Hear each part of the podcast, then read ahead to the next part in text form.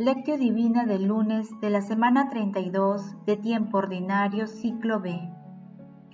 Si ustedes tuvieran fe como un granito de mostaza, dirían ustedes a ese árbol, arráncate de raíz y plántate en el mar, y les obedecería. San Lucas capítulo 17, versículo 6. Oración inicial. Santo Espíritu de Dios, amor del Padre y del Hijo, ilumínanos con tus dones para que podamos comprender los tesoros de la sabiduría que Jesús nos quiere revelar en este día. Otórganos la gracia para meditar los misterios de la palabra y revélanos sus más íntimos secretos. Madre Santísima, intercede ante la Santísima Trinidad por nuestra petición Ave María Purísima, sin pecado concebida. Paso 1. Lectura. Lectura del Santo Evangelio según San Lucas capítulo 17 versículos del 1 al 6.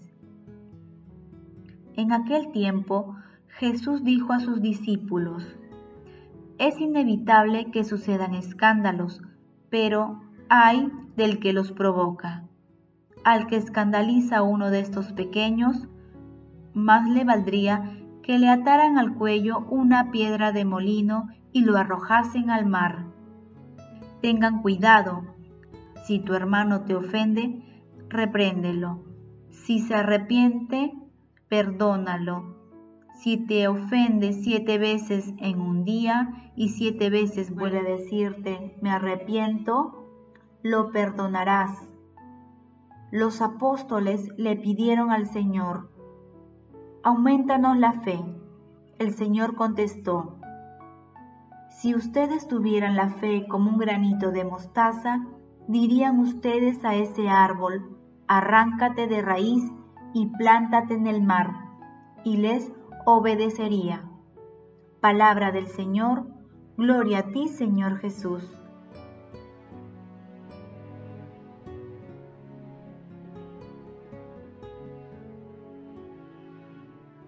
Sin responder directamente a su petición, Jesús recurre a una imagen paradójica para expresar la increíble vitalidad de la fe.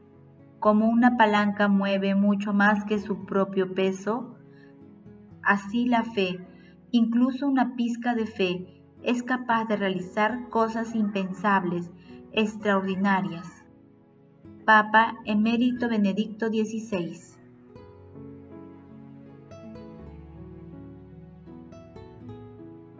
El pasaje evangélico de hoy se encuentra también en Marcos capítulo 9 versículo 42 y en Mateo capítulo 18 versículos del 6 al 7 y del 15 al 22.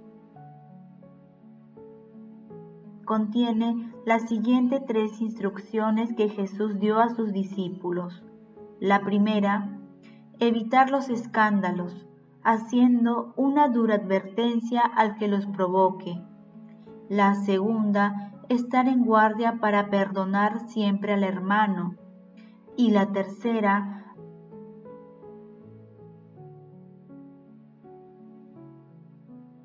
ante la propia conciencia de los apóstoles de su fe débil y limitada. Jesús hace un llamado al ejercicio activo de la fe revelando las maravillas que puede realizar si es madura y auténtica.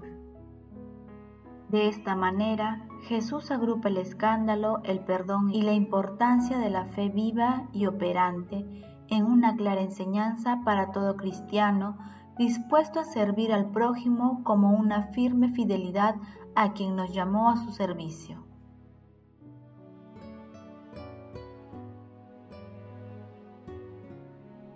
Paso 2. Meditación. Queridos hermanos, ¿cuál es el mensaje que Jesús nos transmite a través de su palabra? Nuestro Señor Jesucristo se dirige a todas las comunidades, empezando por la comunidad fundamental, que es la familia, Él desea que también seamos responsables de la espiritualidad de nuestro prójimo. En tal sentido, nos advierte que debemos evitar escandalizar a cualquier persona. Nos exhorta al perdón fraterno y nos invita a cultivar la fe. Asimismo, nuestro Señor Jesucristo nos pide que las obras que realicemos sean una demostración de nuestra fe, porque la fe realiza prodigios si se pide a Dios con humildad y confianza. ¿Cuántas veces nosotros también, al igual que los apóstoles, nos hemos sentido incapaces de realizar un seguimiento fiel a nuestro Señor Jesucristo y hemos pedido que aumente nuestra fe? Y pedir la fe equivale a pedir la fuerza del Espíritu Santo, la misma fuerza que recibieron los apóstoles después de la resurrección de nuestro Señor Jesucristo.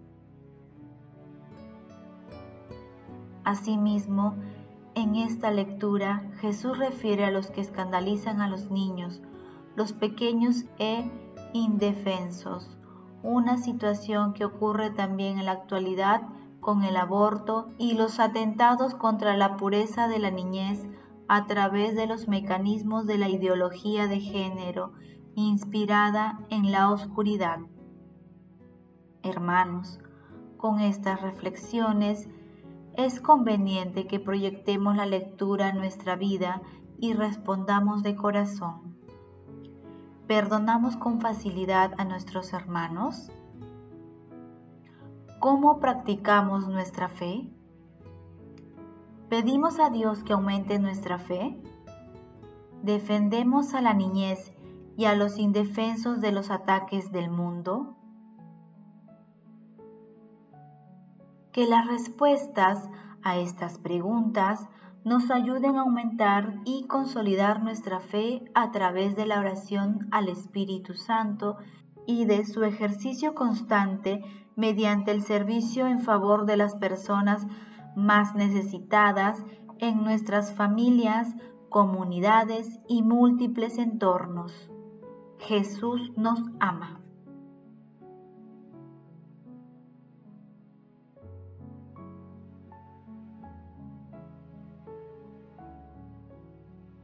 Paso 3. Oración. Padre del cielo, gracias eternas porque, aunque pecadores somos tus hijos, a quienes nos has entregado tu inagotable misericordia a través de tu único Hijo, nuestro Señor Jesucristo. Amado Jesús, anímanos y concédenos la fortaleza para que con nuestro ejemplo llevemos a muchas personas al conocimiento y práctica de tus enseñanzas y así contribuyamos a un mundo más justo. Espíritu Santo, amor del Padre y del Hijo, otórganos la sabiduría, el discernimiento y la fe para mantenernos alejados de las tentaciones de la vanagloria, del orgullo y de hacer las cosas para recibir gratitud. Amado Jesús, extiende tu rostro de perdón a todos los difuntos de todo tiempo y lugar, especialmente a los que más necesitan de tu infinita misericordia. Madre Santísima, Reina de la Paz, intercede ante la Santísima Trinidad por nuestras peticiones. Amén.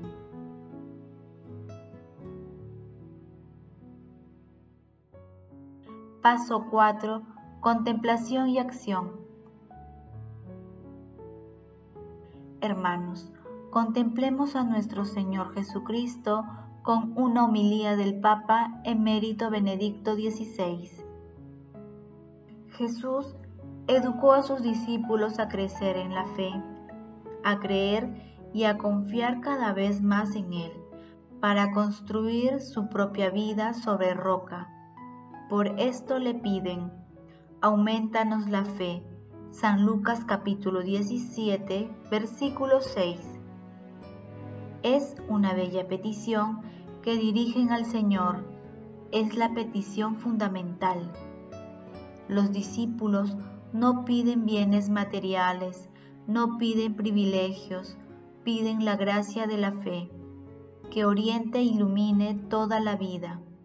Piden la gracia de reconocer a Dios y poder estar en relación íntima con Él, recibiendo de Él todos sus dones e incluso los de la valentía, el amor y la esperanza. Sin responder directamente a su petición, Jesús recurre a una imagen paradójica para expresar la increíble vitalidad de la fe. Como una palanca mueve mucho más que su propio peso, así la fe, incluso una pieza de fe es capaz de realizar cosas impensables, extraordinarias, como arrancar de raíz un árbol grande y trasplantarlo en el mar. San Lucas capítulo 17, versículo 6. La fe, fijarse en Cristo, acogerlo, dejar que nos transforme, seguirlo sin reservas, hace posible las cosas humanamente imposibles en cualquier realidad. Nos da testimonio de esto el profeta Habacuc. Implora al Señor a partir de una situación tremenda de violencia de iniquidad y de opresión. Y precisamente en esta situación difícil y de inseguridad, el profeta introduce una visión que ofrece una parte del proyecto de Dios está trazando y realizando en la historia. El injusto tiene el alma hinchado, pero el justo vivirá de su fe. El impío, el que no actúa según la voluntad de Dios, confía en su propio poder, pero se apoya en una realidad frágil e inconsistente. Por ello se doblará. Está destinado a caer. El justo, en cambio, confía en una realidad oculta pero sólida. Confía en Dios y por ello tendrá la vida. La fe os da las fuerzas de Dios para tener siempre confianza y valentía para seguir adelante con nueva decisión, para emprender las iniciativas necesarias a fin de dar un rostro cada vez más bello a vuestra tierra. Y cuando encontréis la oposición del mundo, escuchad las palabras del apóstol. No tengas miedo de dar la cara por nuestro Señor. Segunda de Timoteo capítulo 1 versículo 8. Hay que avergonzarse del mal, de lo que ofende a Dios, de lo que ofende al hombre. Hay que avergonzarse del mal que se produce a la comunidad civil y religiosa con acciones que se pretende que queden ocultas. La tentación del desánimo, la resignación, afecta a quien es débil de la fe, a quien confunde el mal con el bien, a quien piensa que ante el mal con frecuencia profundo no hay nada que hacer. En cambio, quien está sólidamente fundado en la fe, quien tiene plena confianza en Dios y vive en la iglesia, es capaz de llevar la fuerza extraordinaria del Evangelio. Así se comportaron los santos y santas que florecieron a lo largo de los siglos, así como laicos y sacerdotes de hoy, conocido por vosotros, que sean ellos quienes os mantengan siempre unidos y alimenten en cada uno el deseo de proclamar con las palabras y las obras la presencia y el amor de Cristo.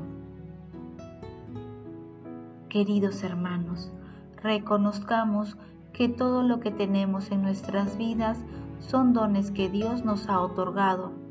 Pidamos siempre a Dios Padre y a nuestro Señor Jesucristo que nos envíen y consoliden la fuerza del Espíritu Santo, que es la misma fe. Glorifiquemos a la Santísima Trinidad con nuestras vidas. Oración final. Gracias Señor Jesús porque tu palabra nos conduce por caminos de paz, amor y santidad. Espíritu Santo, ilumínanos para que la palabra penetre a lo más profundo de nuestras almas y se convierta en acción Dios glorioso, escucha nuestra oración. Bendito seas por los siglos de los siglos. Madre Santísima, intercede ante la Santísima Trinidad por nuestra petición. Amén.